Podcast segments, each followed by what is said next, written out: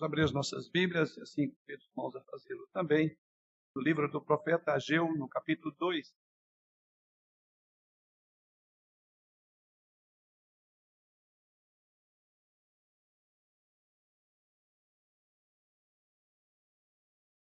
Livro do profeta Ageu, capítulo 2. Vamos acompanhar a leitura a partir do versículo 10 do capítulo 2 do livro de Ageu quando o Senhor, através da sua santa e inerrante palavra, assim nos diz. Ao vigésimo quarto dia do mês nono, no segundo ano de Dario, veio a palavra do Senhor por intermédio do profeta Ageu, dizendo: Assim diz o Senhor dos Exércitos. Pergunta agora aos sacerdotes a respeito da lei. Se alguém leva carne estanta na orla de sua veste, e ela vier a tocar no pão ou no cozinhado, ou no vinho, ou no azeite, ou em qualquer outro mantimento, ficará isto santificado? Responderam os sacerdotes: Não. Então perguntou Ageu: Se alguém se tinha tornado impuro pelo contato com o corpo morto, tocar em alguma destas coisas, ficará ela imunda? Responderam os sacerdotes: Ficará imunda. Então prosseguiu Ageu: Assim é este povo. E assim, esta, assim é esta nação perante mim, diz o Senhor. Assim é toda obra das suas mãos, e o que ali oferecem, tudo é imundo. Ora, pois, considerai tudo o que está acontecendo desde aquele dia, antes de pôr pedra sobre pedra no templo do Senhor. Antes daquele tempo, alguém vinha a um monte de vinte medidas e havia somente dez. Vinha ao lagar para retirar cinquenta e havia somente vinte eu vos feri com queimaduras e com ferrugem e com saraiva e em toda a obra das vossas mãos. E não houve entre vós quem voltasse para mim, diz o Senhor. Considerai, eu vos rogo, desde esse dia em diante, desde o vigésimo quarto dia do mês nono, desde o dia em que se fundou o templo do Senhor, considerai nestas coisas. Já não há semente no celeiro. Além disso, a videira, a figueira, e a romeira e a oliveira não têm dado seus frutos, mas deste dia, mas desde este dia os abençoarei. Estamos aqui na terceira mensagem do profeta Ageu, verso 10 a 19 do nosso texto. Uma mensagem, mais uma vez, ou pela terceira vez, o profeta Ageu volta àquele remanescente fiel que havia retornado do cativeiro ali da Babilônia. E ele nos diz aqui, nesta terceira mensagem, como nós poderemos é, obter a verdadeira benção de Deus.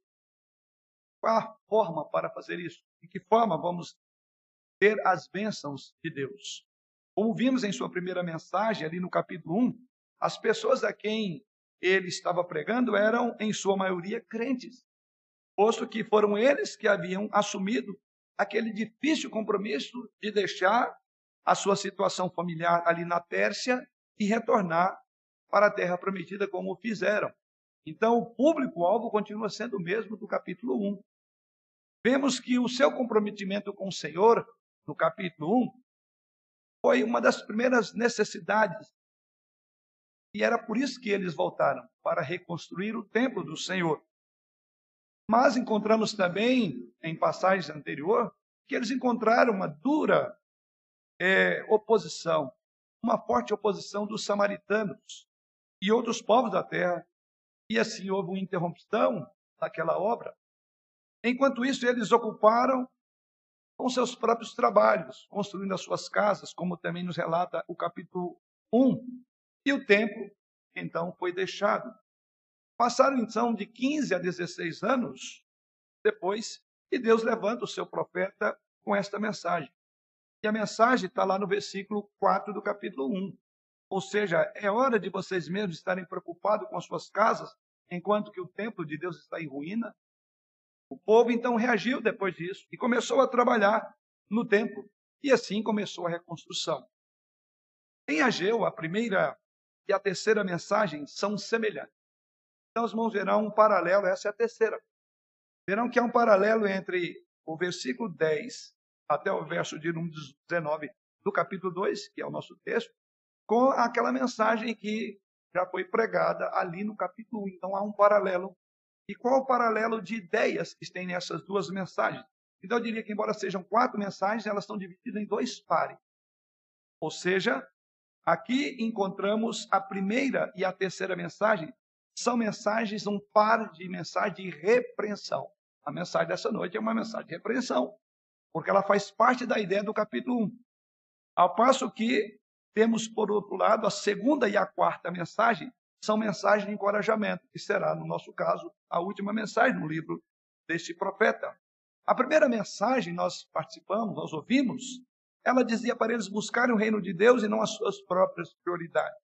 Essa terceira mensagem, já que tem um paralelo de ideias, a mensagem dessa noite mostra que não apenas nós devemos buscar primeiro o reino de Deus, mas devemos fazer isso com um coração puro.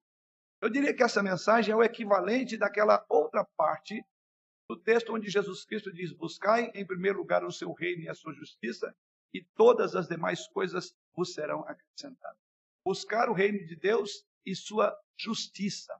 Essa mensagem tem a ver com a justiça que Deus requeria. Ou seja, até aqui o povo estava disposto em seu coração, já estava vencendo os inimigos que sempre os apertava, os pressionava a parar. Eu diria que essa primeira etapa havia passado. Mas vem agora uma terceira mensagem e diz: olha, embora vocês estão com as mãos na obra, literalmente, o coração de vocês não se converteu a mim. Daí porque os irmãos verão no texto que nós lemos, no versículo 17, ele diz aí: Eu vos feri com queimaduras e com ferrugem e com saraiva em toda a obra das vossas mãos. E olha o que ele diz: E não houve entre vós quem voltasse para mim. A mensagem dessa noite nós vamos pensar de que muitas vezes nós podemos estar envolvidos nas atividades da igreja, podemos estar envolvidos na construção da igreja, quando o nosso coração ainda não voltou para o Senhor. Ainda há algo a ser feito.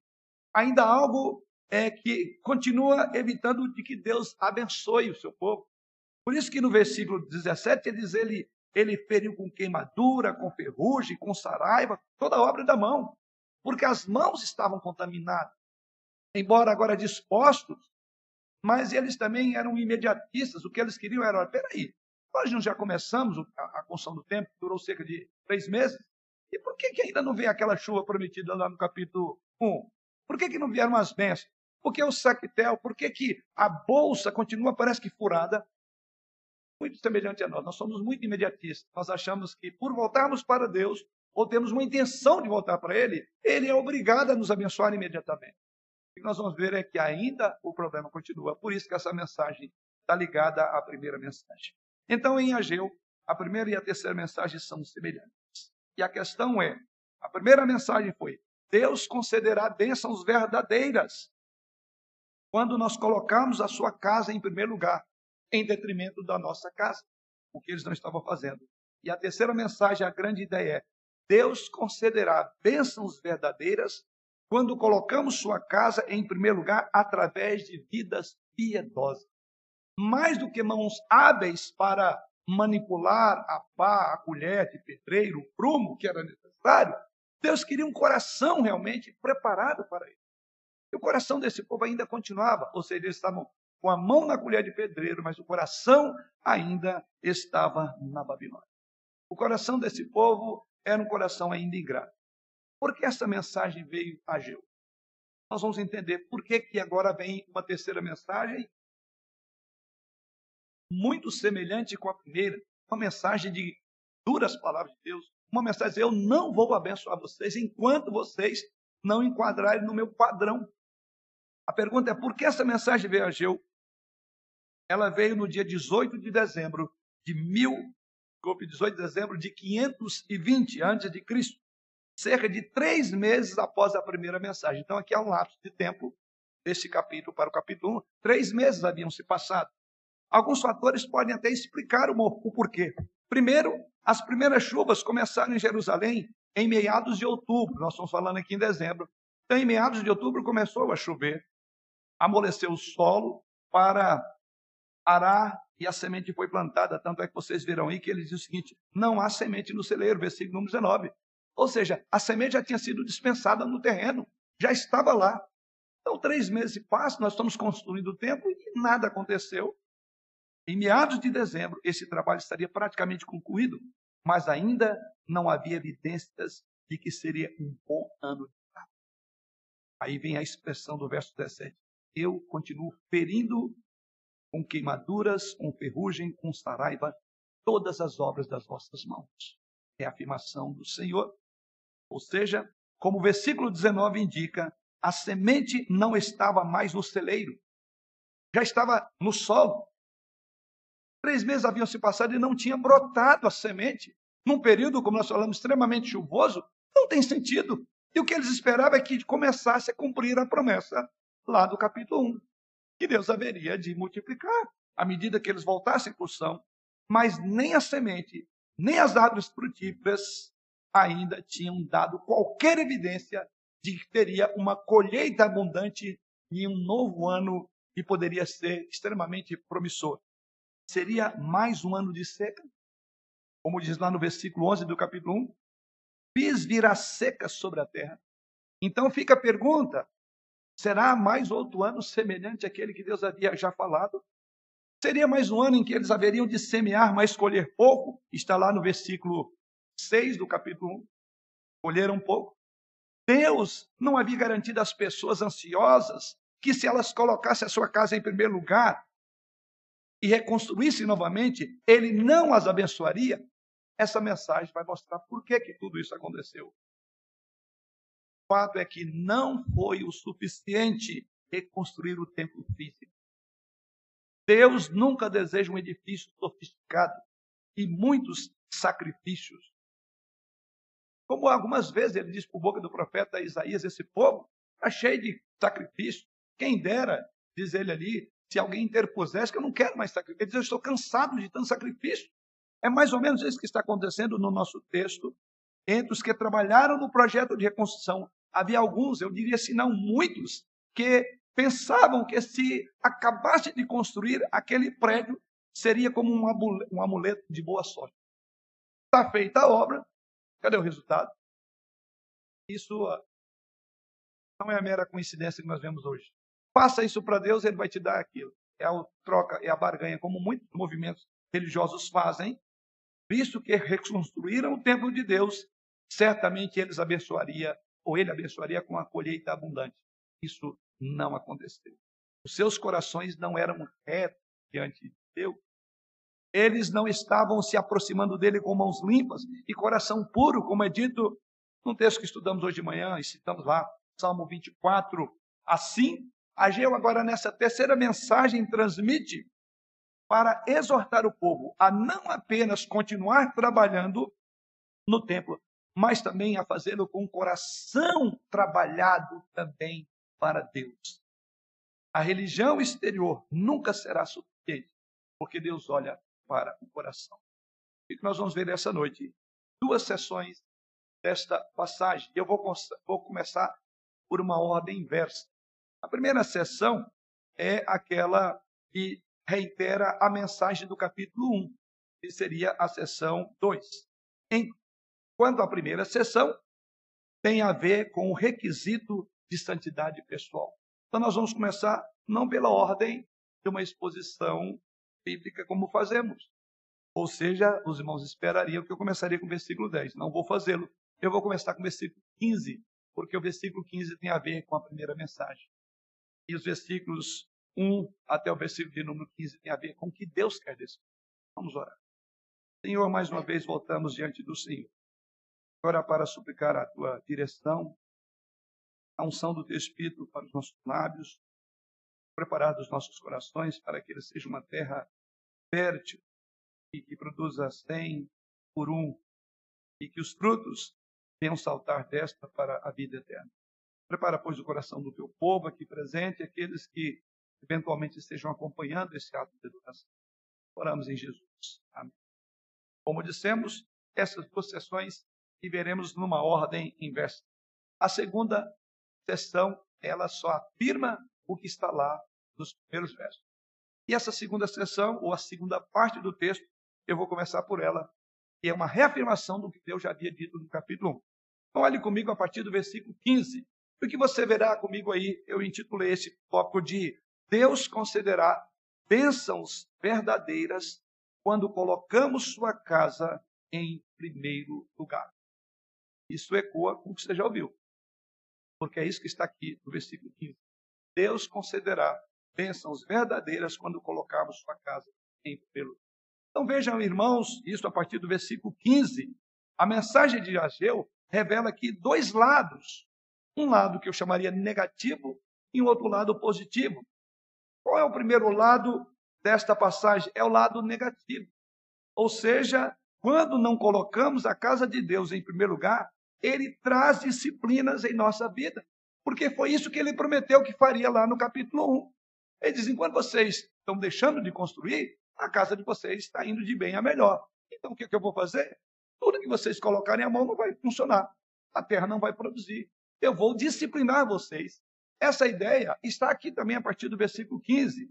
Veja o versículo de número 15. Agora, pois, considerai. Eu creio que os irmãos lembram essa palavrinha. É uma palavra recorrente em todos os dois capítulos. Considerai.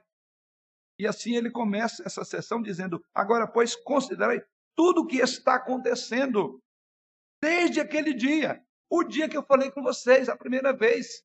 Considerem que as coisas continuam no mesmo lugar. E Deus prossegue dizendo: Antes de pôr pedra sobre pedra, no templo do Senhor. Ou seja, aqui já é o ato da construção. Então ele diz: parem, parem, parem. Não há mais nada que obstacule o trabalho, vocês estão concluindo praticamente, estamos chegando em dezembro. E ele diz: pare, considere novamente.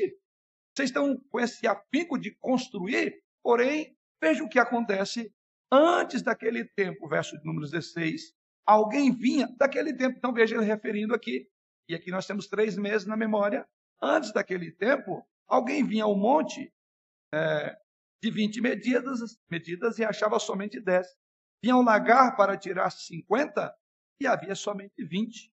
Eu vos feri com queimaduras e com fúgias, e diante verso de número 17, já lemos. Então, que Deus está colocando é exatamente isso, que quando eles colocavam a obra de Deus em primeiro lugar, e se não fizessem, o que viria deles é a disciplina. Veja que a expressão considerai que introduz essa segunda parte do texto, é aquela que já aconteceu lá em outros versos do capítulo 1. Considerai, considerai. Ou seja, eles não tinham parado para considerar que ainda a terra não havia produzido, que a semente já não estava mais no celeiro e não acontecia nada, porque eles não consideraram a primeira mensagem. E é por isso que Deus continuava pesando a sua mão. Então, as referências ao tempo aqui é muito importante. Quando no versículo 15 ele diz: Agora, pois, considerai tudo o que está acontecendo desde aquele dia. Existe aqui alguma discussão sobre que dia é que o profeta está se referindo. Não vou entrar no mérito da discussão, até meio que não tem muita importância. Mas eu quero só resumir é, nessa discussão sobre que tempo é este que o profeta se refere no versículo de número 15. Ou seja, desde aquele dia. A que dia o profeta se refere. Vou seguir uma linha dos exegetas que eu estudei. O que ele está dizendo, olha, pense nos últimos anos da seca. O que seria esse dia? Sigo essa linha de alguns intérpretes. Ou seja, eu vou aqui parafrasear no entendimento que temos. É, pense nos últimos anos de seca e frustração. E você verá, os seus problemas começaram quando você deixou de colocar a casa de Deus em primeiro lugar. Quando você buscou cuidar da sua própria casa. Então é esse tempo que é referido o que está acontecendo desde aquele dia. Quer dizer, considerar desde a primeira vez que eu havia falado para vocês.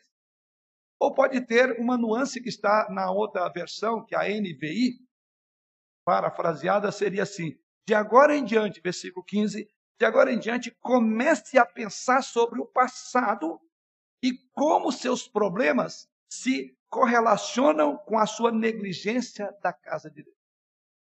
Então, em outras palavras, esta, esse tempo que refere o versículo 15 é uma correlação com os problemas que estavam acontecendo em estarem longe. De qualquer forma, a ideia principal do versículo 15 é clara. Há uma correlação direta entre as prioridades egoístas e tempos difíceis que nós vivemos. Há uma correlação. Não podemos ter. Prioridades invertidas e circunstâncias difíceis têm tudo a ver com os nossos problemas. Observe a última frase do versículo 17, quando ele diz lá: Não houve entre vós quem se voltasse para mim. Quer dizer, as mãos de vocês voltaram, mas o coração de vocês não voltou para mim. Então considerem. Ou seja, a disciplina vai continuar. A terra não vai produzir. Vocês nem têm grão mais para colocar, porque ele já está lá. Mas eu não vou fazer germiná-lo. E não haverá qualquer possibilidade disso que isso aconteça enquanto vocês não, verso 15, considerar nova. Ele queria que o seu povo se voltasse para ele com o coração e colocasse a vida em ordem. Talvez a razão de eles ainda estarem passando por circunstâncias frustrantes, depois de três meses do tempo praticamente acabado, é que Deus não removeu as circunstâncias da sua negligência passada. Deus não removeu o coronavírus totalmente. Consegue ter ligação com isso? Talvez você esteja já, não deu a hora já, Senhor. Já entendemos o, o recado do Senhor. Já aprendemos muito. E ele continua aí. Se não agora, uma nova onda de pessoas com gripes bastante complicadas. Sei que é a nova onda agora, né? Deus continua dizendo: pare, estão correndo demais. Tem muito tempo para vocês aprenderem comigo. Sim, queridos, então a disciplina de Deus não é agradável, mas realmente é uma bênção. Isso está lá em Hebreus capítulo 12, quando nos afirma isso. Por que, que é uma bênção? Ele diz: Olha, eu sei que ninguém, ao ser corrigido, disciplinado, fica feliz.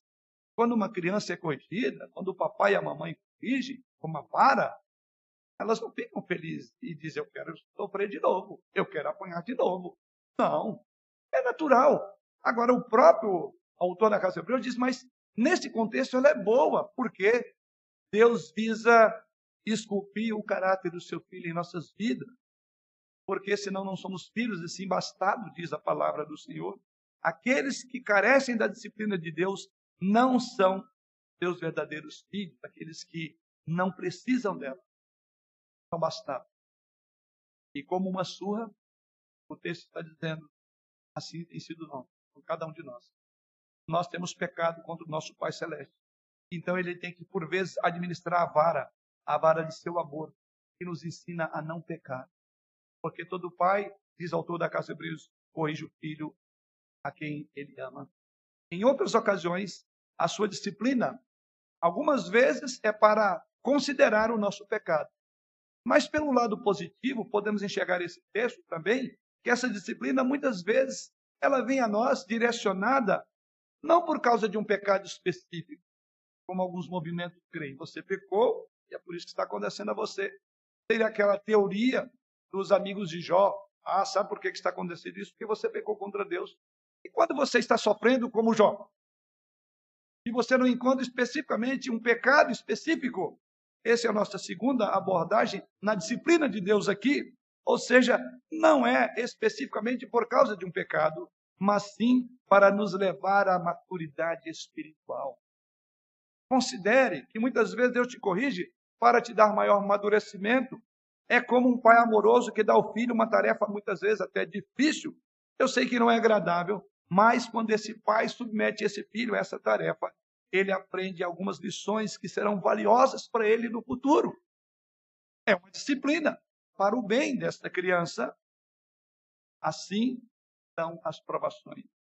As provações nos forçam, irmãos, a confiarmos mais em Deus, a entendermos que Deus está nos levando para uma maturidade espiritual. No caso dessa passagem, os judeus aqui especificamente falando, essas frustrações, essas dificuldades que ainda persistiam depois de três meses, depois de praticamente, digamos, a obra acabada, é que eles estavam experimentando devido à negligência deliberada ou até mesmo impensada de que, embora as suas mãos voltaram para a obra, mas o coração não.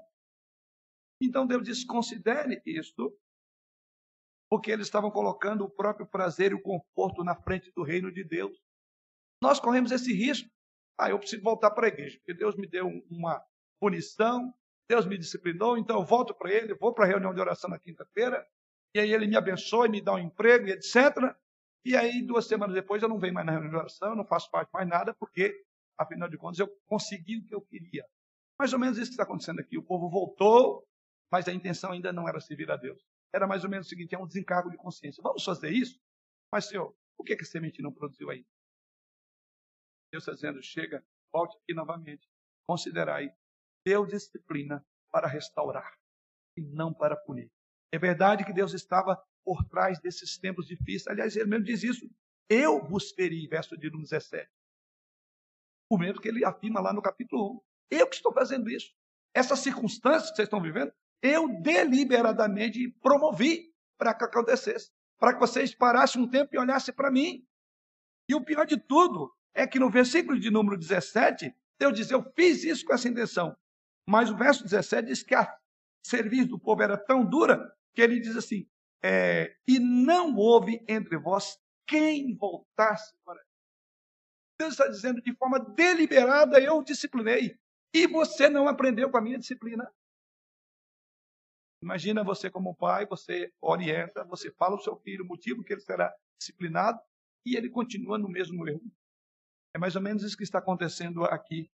Ou seja, Deus estava fazendo isso não apenas para puni-los, mas para chamar sua atenção, para que eles voltassem os seus corações para Ele. Dois anos Deus está disciplinando a humanidade com o Covid. Para que nós especificamente voltemos para Ele.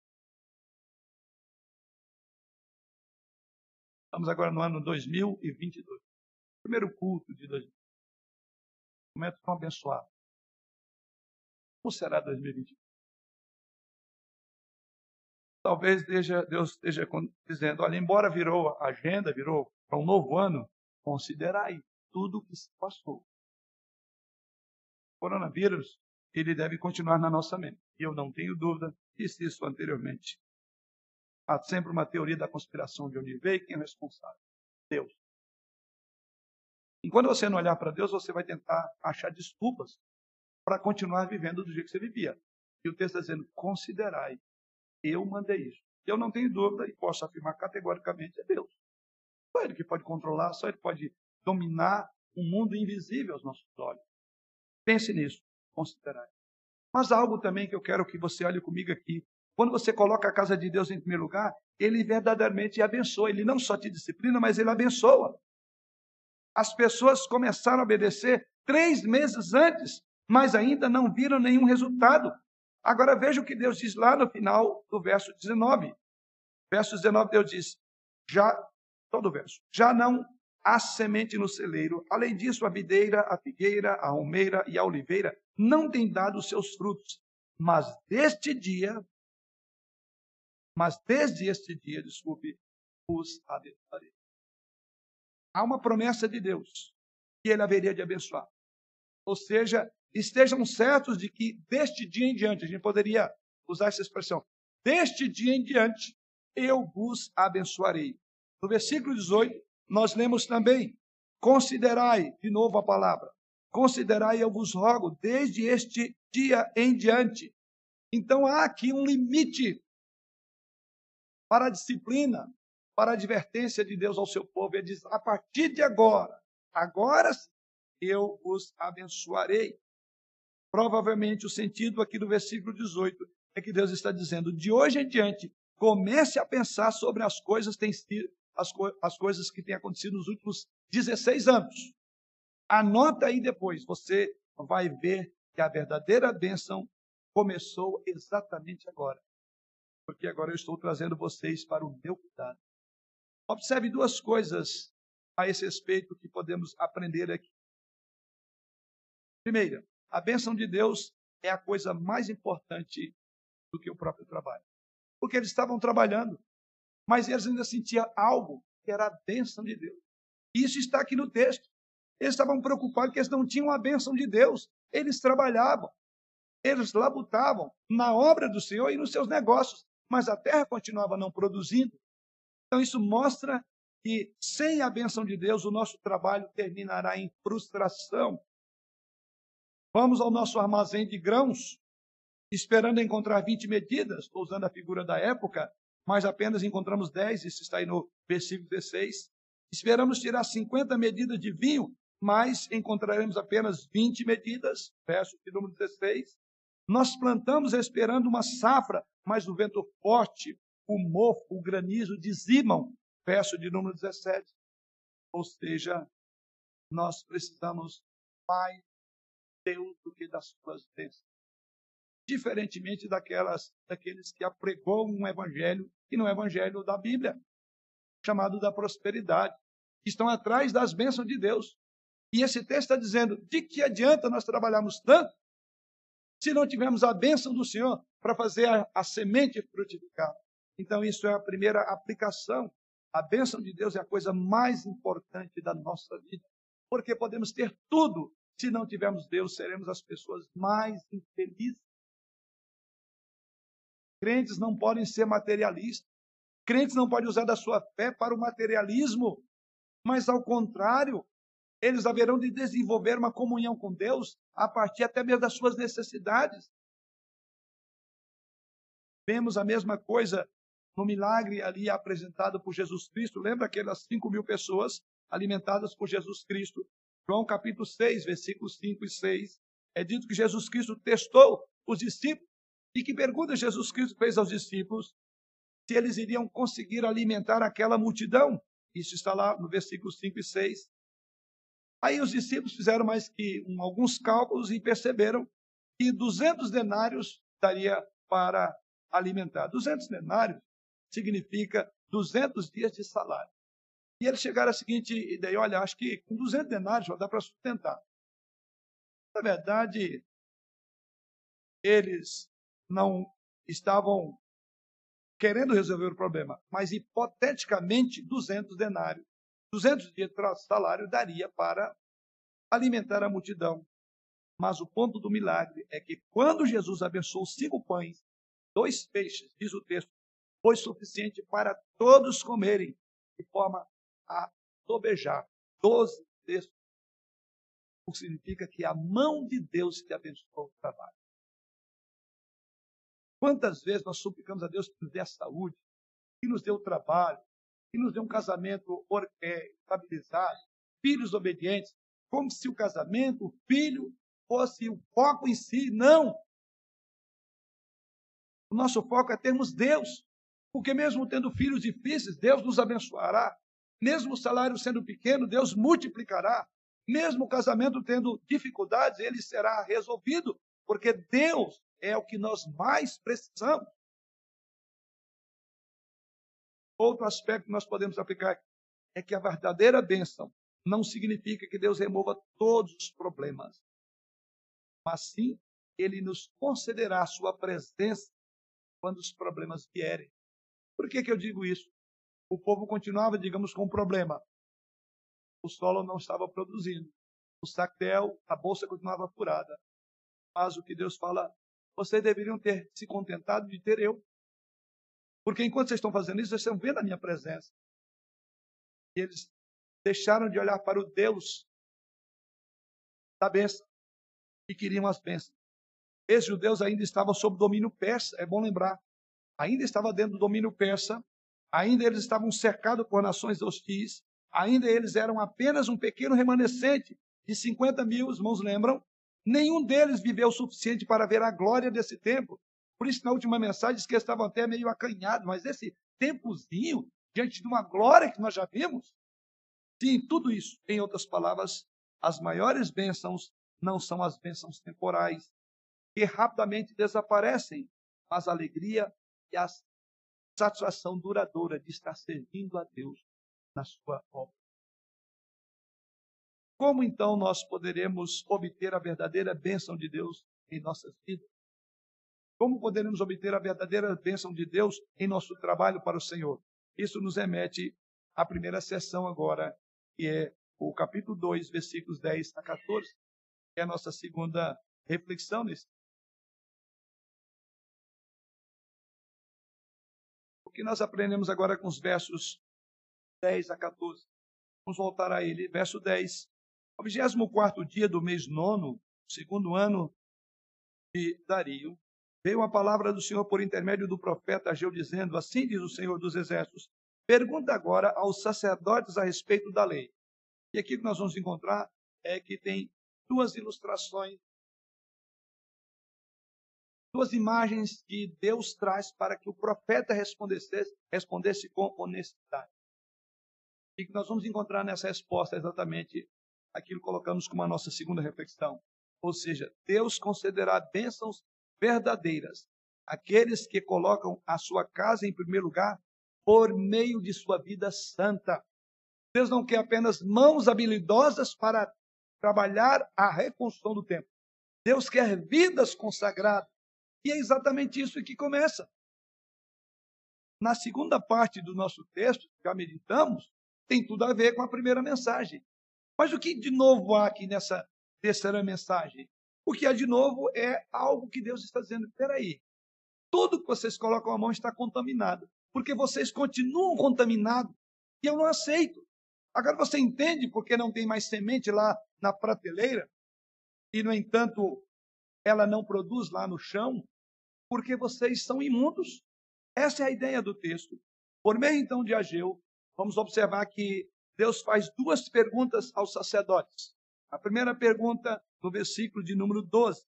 Qual é a pergunta? Ele diz: Se alguém leva carne santa na orla de sua veste, e ela vier a tocar no pão, ou no cozinhado, ou no novilho, ou no azeite, ou em qualquer outro mantimento, ficará isso santificado?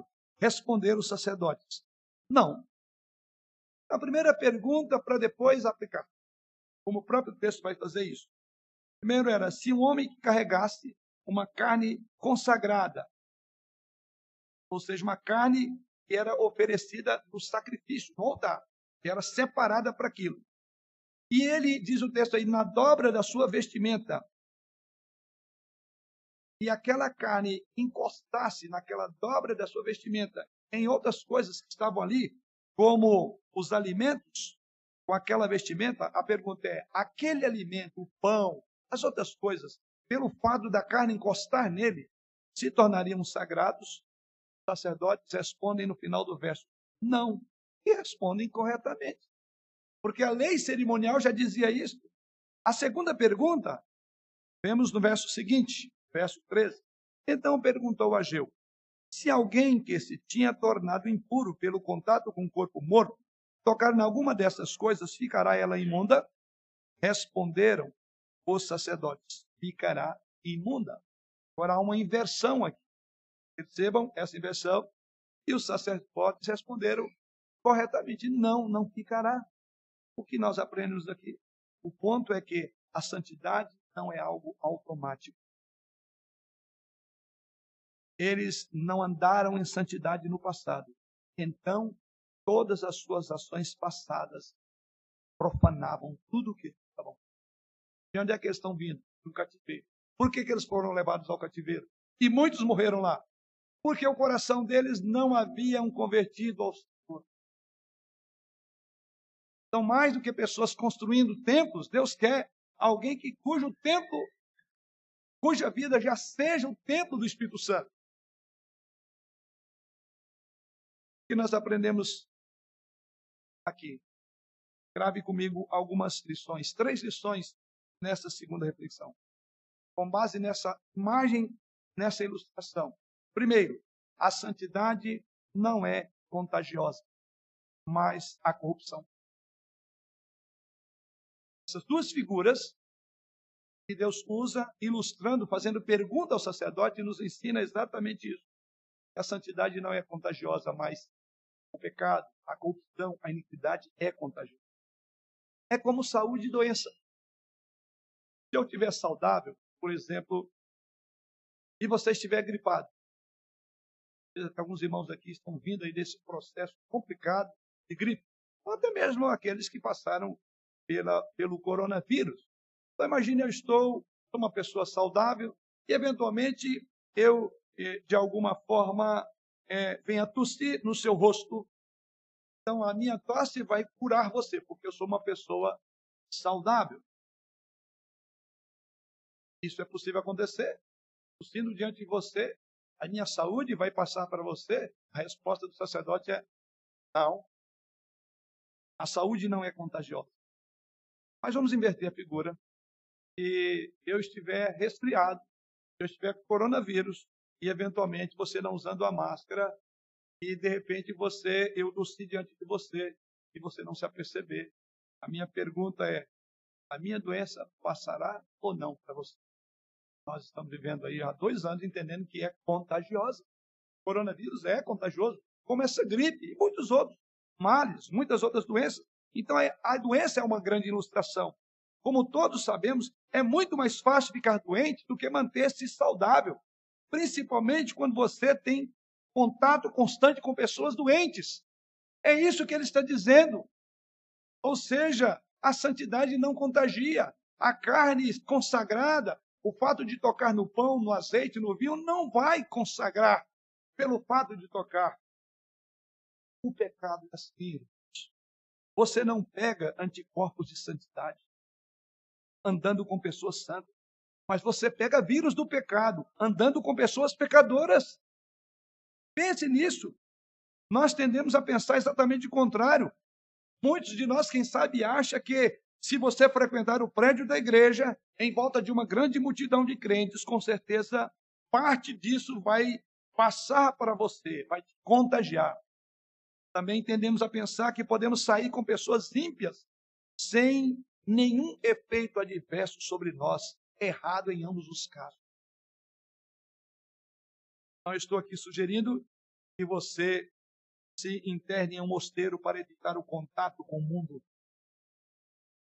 mas eu quero dizer a você duas coisas com isso. Primeiro, você não alcançará a santidade unindo-se a um grupo de pessoas piedosas.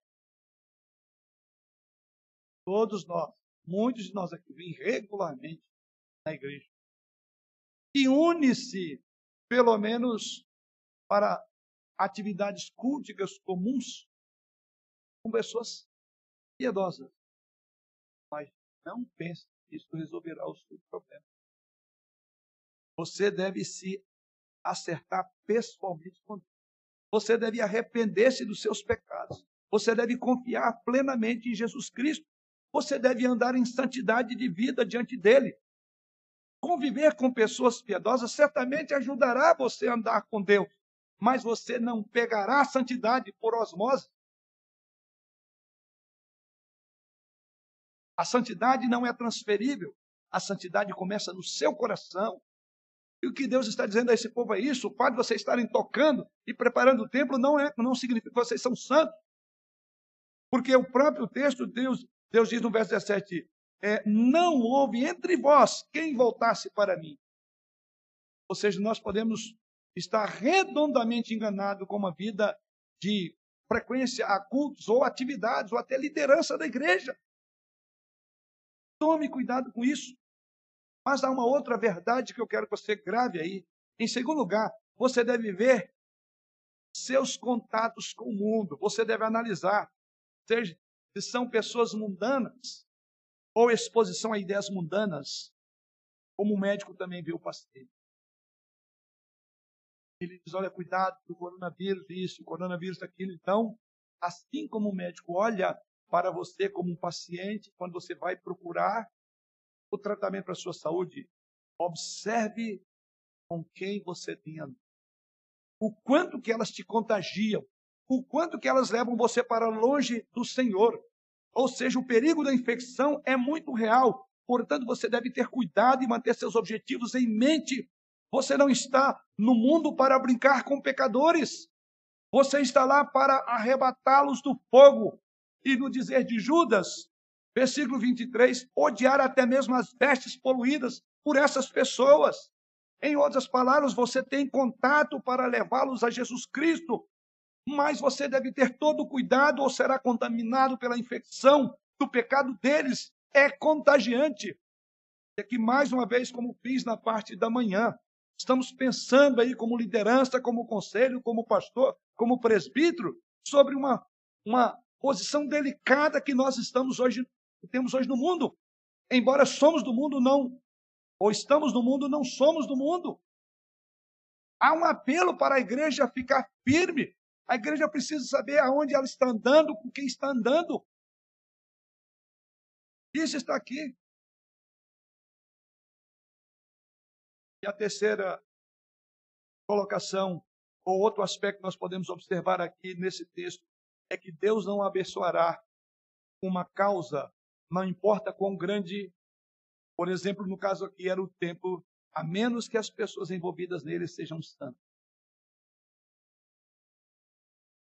Templo foi a maior causa da terra naquela época. Deus manifestava a sua presença, a sua glória ali, e vimos isso nas mensagens do Êxodo.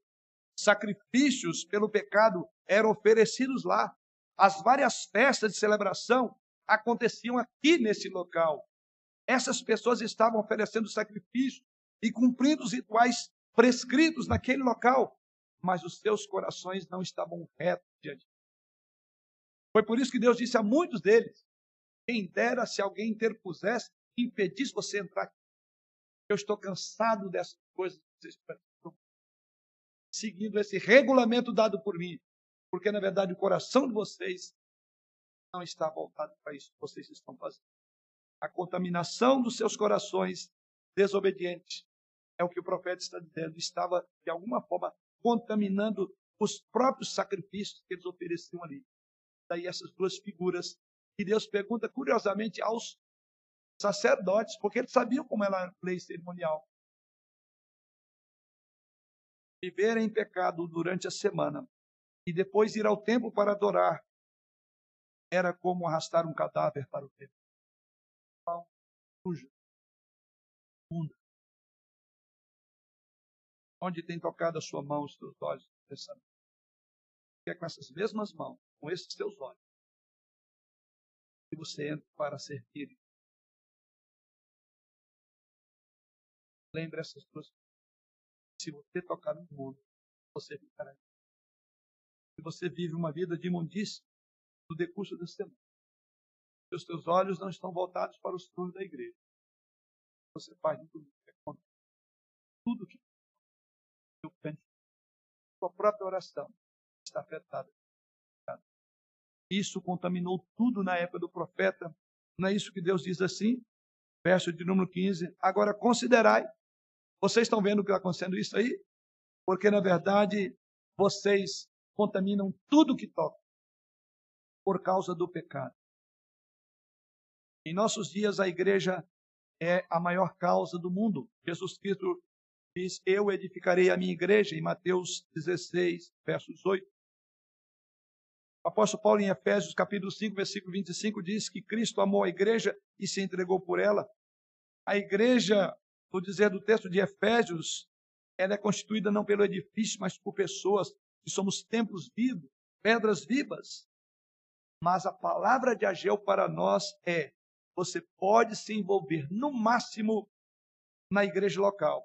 Você pode até doar todo o seu dinheiro para a obra missionária, para a igreja.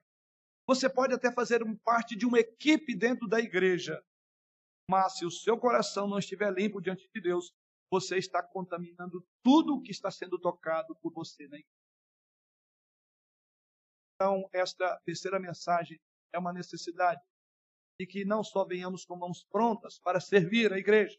Não temos um prédio para construir como havia literalmente. Embora sabemos que o nosso prédio está em reforma.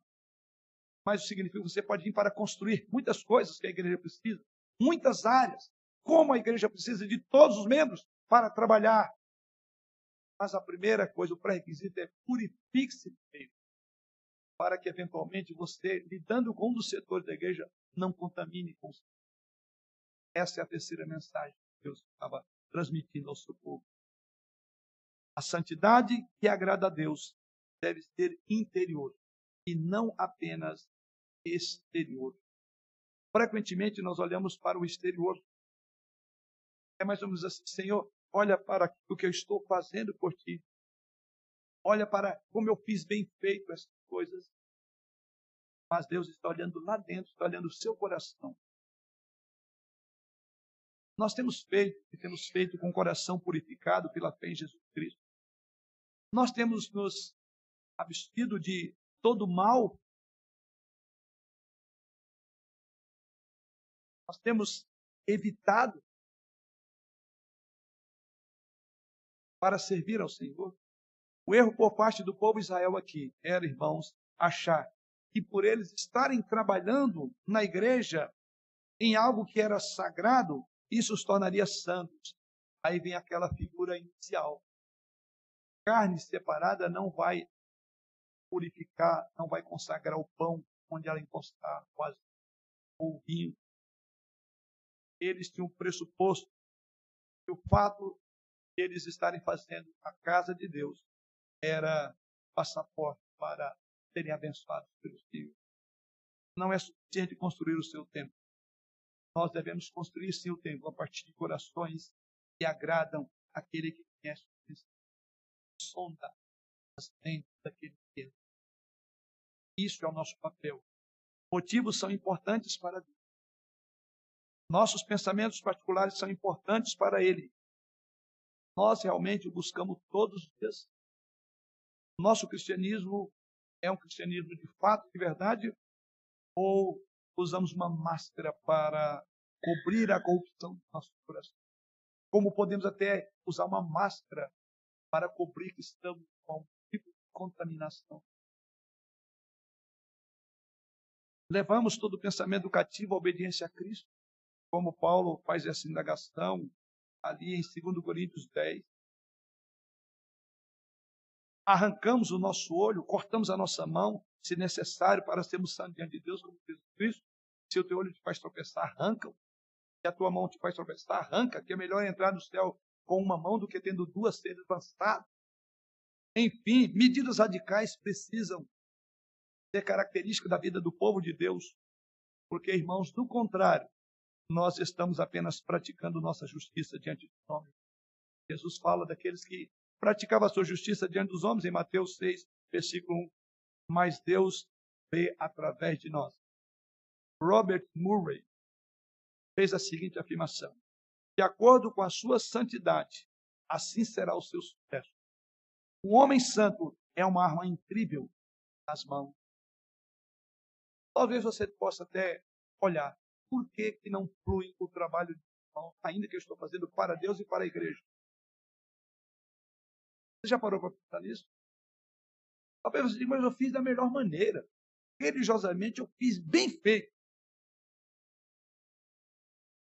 Essas são aquelas ocasiões que você faz algo, você não recebe elogio, você fica frustrado. Ou talvez o contrário, alguém vai lá e fala alguma coisa que desanima você. Você já parou para pensar? Olha, embora esse irmão não saiba, mas as motivações pelas quais eu fiz isso estão equivocadas. E agora eu estou entendendo essa meio que censura de Deus pela boca dele. Aí você fica brigado com o irmão. Não é irmão o problema. O problema é você e Deus. Santifiquemos as nossas mãos para que tudo que tocarmos para o Senhor seja uma bênção. Então, qual é o ponto final? Concluindo, o que devemos ser? Irmãos perceberam que por três vezes Deus repete a mesma frase repetiu três vezes na primeira sessão. Capítulo 1, versículos 5 e 7. E agora ele repete aqui no versículo 15 e 18, nessa segunda parte, capítulo 2. Considerai. O que nós precisamos fazer agora é considerai, porque essa palavra está sendo repetida. Considerai significa defina o seu coração. Ou fixe sua atenção Irmãos, estamos começando um novo ano. Você precisa definir o seu coração. Ou você precisa fixar a sua atenção no que Deus está dizendo. A pergunta: qual é a condição hoje? Você pode servir essa igreja. Você pode dizimar. Você pode cantar louvores, tocar um instrumento. E as suas mãos estão limpas, tanto quanto você toca um instrumento, ou canta com sua voz, ou dizima, considerai. Porque talvez você pode ter mais um ano de vacas magras, mais um ano em que você vai plantar e não vai colher. Não pense que Deus não foi fiel no cumprimento das suas promessas, mas é que você precisa de reordenar as coisas. Estamos iniciando um novo ano. Essa mensagem é um chamamento a reordenarmos não só as nossas prioridades, mas aonde está o nosso coração. Porque onde estiver o nosso coração, aonde estiver o nosso tesouro, ali estará o nosso. Deus vai nos abençoar, de fato abençoará. Mas nós precisamos fazer um inventário frequentemente da nossa vida. Coloque no seu inventário perguntas como: passo frequentemente tempo sozinho diante de Deus na palavra e em oração? E você vai entender o resultado do que você faz na igreja. Está indo bem ou mal. Como vai a sua vida de oração e leitura da palavra? Ou você pode perguntar, sou totalmente sincero em meus relacionamentos mais próximos? Ou coloco uma máscara de hipocrisia e de um engano para que as pessoas não saibam que eu estou contaminado? Estou contaminado.